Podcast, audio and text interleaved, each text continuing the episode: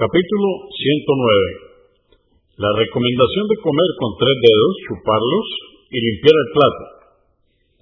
748. Narró Ibn Abbas, que Alá esté complacido con él, que el mensajero de Alá, la paz de Dios con él, dijo, si alguno de vosotros ha comido, que no se lave los dedos hasta habérselo chupado.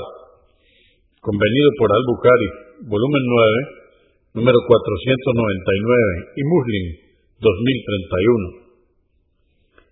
749.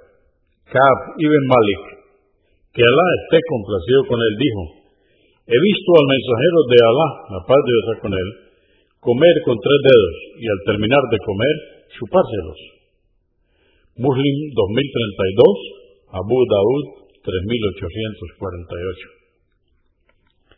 750. Narró Yavir que Alá esté complacido con él, que el mensajero de Alá, la paz de Dios con él, ordenó chuparse los dedos y limpiar el plato al final de la comida. Dijo, no sabéis en qué parte de la comida está la bendición.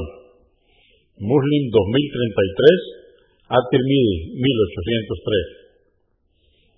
751. Yavir que Alá esté complacido con él, narró que el mensajero de Alá, la paz de Dios con él, dijo, si a alguno de vosotros se le cae un bocado de comida, que lo recoja y le quite la suciedad y lo coma, y no lo deje al demonio. Al terminar la comida, que no se limpie con una servilleta hasta que no se haya chupado los dedos, puesto que no sabe en qué parte de la comida está la bendición. Muslim 3033.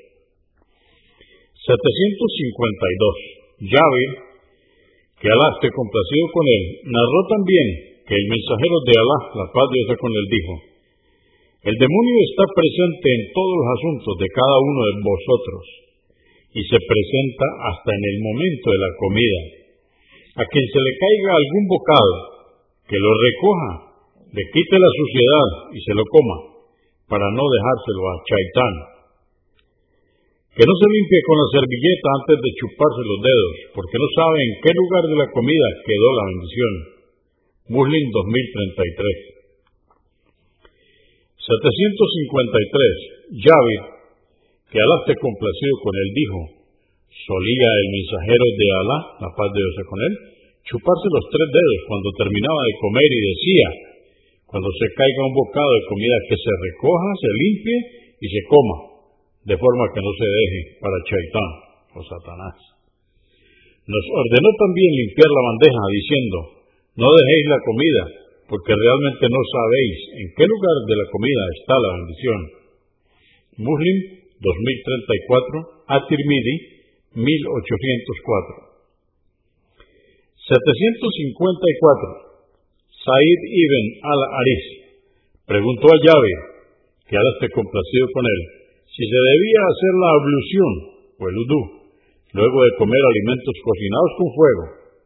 Este respondió, no, pues en tiempos del profeta, la paz de Dios con él, teníamos poca comida y usábamos nuestras manos, brazos y piernas para limpiarnos, pues no teníamos servilletas y después rezábamos sin hacernos la alusión. Al-Bukhari, volumen 9, número 501.